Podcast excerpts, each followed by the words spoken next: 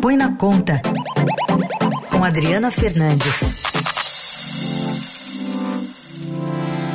Tudo bem, Adri? Bom dia.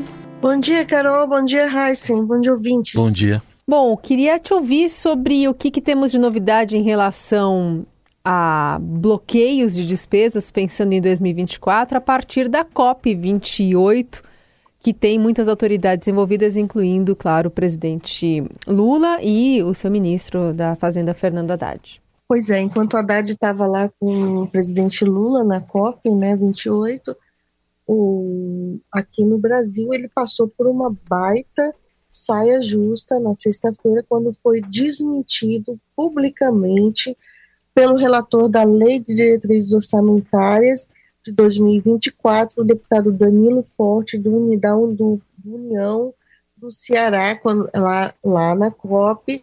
A Haddad disse que não procedia justamente uma informação publicada pelo Estadão de que o, o relator não iria catar uma emenda, é uma emenda muito importante que foi apresentada pelo líder do governo no Senado, o senador Randolfo Rodrigues, para limitar o valor do contingenciamento. Isso com base numa, o que eles, numa interpretação do novo arcabouço fiscal. Então, Haddad falou que não procedia a informação.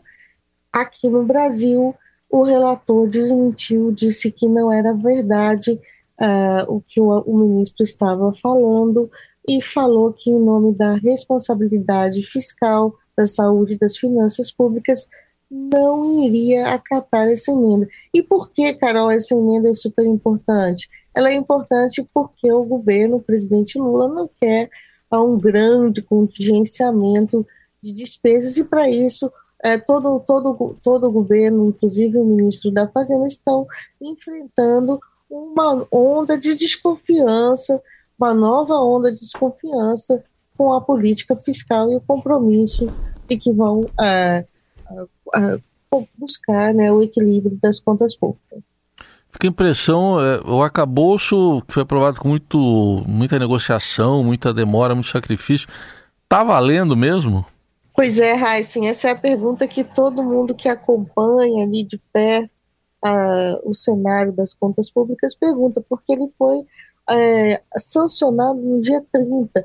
E a gente está vendo vários movimentos uh, do governo justamente para é, dar interpretação, mudar. A gente viu, sexta-feira conversamos aqui na, na Rádio Dourado, ele, ele tratou de um projeto do, do o senador do PT para tirar um novo programa que vai ser criado, que foi criado, né, por uma medida provisória, o programa de poupança jovem, que é uma poupança para os jovens do ensino, que são estudantes do ensino médio, permanecerem, também tirar da regra do limite. Então, é, é uma sequência, Raíssa, e isso tem custo.